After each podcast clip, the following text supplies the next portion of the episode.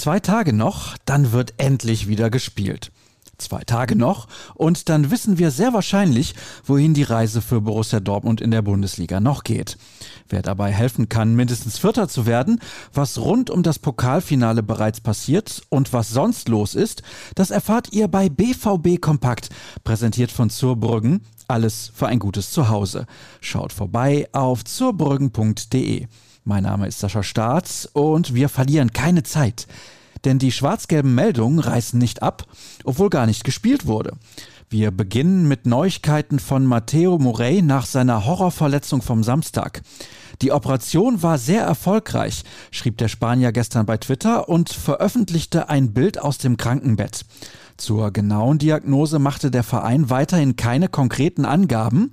In einer Stellungnahme wurde lediglich das Wort Akuteingriff verwendet. Klar ist nur, dass es sich um eine schwere Band- und Kapselverletzung handelt. Mehr dazu steht im Text von Marvin Hoffmann. Über Morays Rückkehr hat Sascha Klaverkamp übrigens mit Otto Addo gesprochen. Der ist aktuell noch Teil des Trainerteams von Edin Terzic. Ab Sommer wird er dann wieder seinen eigentlichen Posten als Top-Talente-Coach ausüben.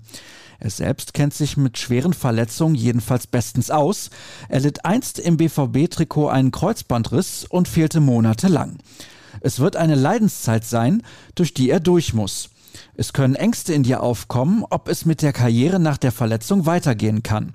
Entscheidend ist aber, dass du immer positiv bleibst, meint Ado. Weitere Aussagen hat der Kollege in seinem Artikel für euch notiert. Wir wechseln komplett das Thema und kommen zur gestern angekündigten Pokalübergabe, dem sogenannten Cup Handover. Dabei ging es vor allem um die fehlenden Fans, was den BVB besonders hart trifft. Bei den letzten Finalteilnahmen hatten sich bis zu 100.000 Borussen auf den Weg nach Berlin gemacht. Für Hans-Joachim Watzke eine Medaille mit zwei Seiten. Die Politik war in dieser schwierigen Zeit oft Partner des Fußballs. Wir müssen auf den letzten Metern durchziehen. Sieht er ein Endspiel ohne Zuschauer, aber dennoch als Drama. Für den Start der neuen Spielzeit formulierte der Geschäftsführer allerdings auch eine Forderung. Ab August sollte man diesbezüglich wieder Gas geben. Florian Gröger weiß, was Watzke noch zu sagen hatte. Und er weiß, wie die Chancen auf einen Einsatz am Wochenende bei Erling Holland und Giovanni Reyna stehen. Die müssen nämlich weiterhin kürzer treten. Derweil begrüßte Edin Terzic Abwehrspieler Manuel Akanji zurück im Training. Das mögliche Fehlen des Norwegers haben Dirk Krampe und ich in unserem wöchentlichen Podcast nur sehr kurz angerissen. Dafür ging es, nicht zum ersten Mal, um unnützes Wissen. Ziemlich genau eine Stunde müsst ihr mitbringen, um die ganze Folge zu hören.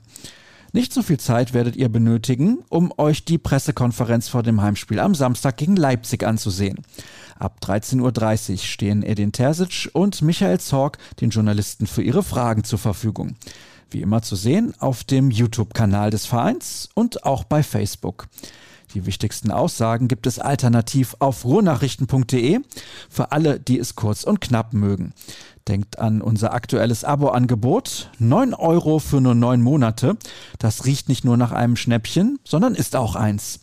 Wer Twitter nutzt, der darf uns gerne bei rnbvb folgen und mir unter Start. Habt einen stressfreien Tag. Tschüss zusammen.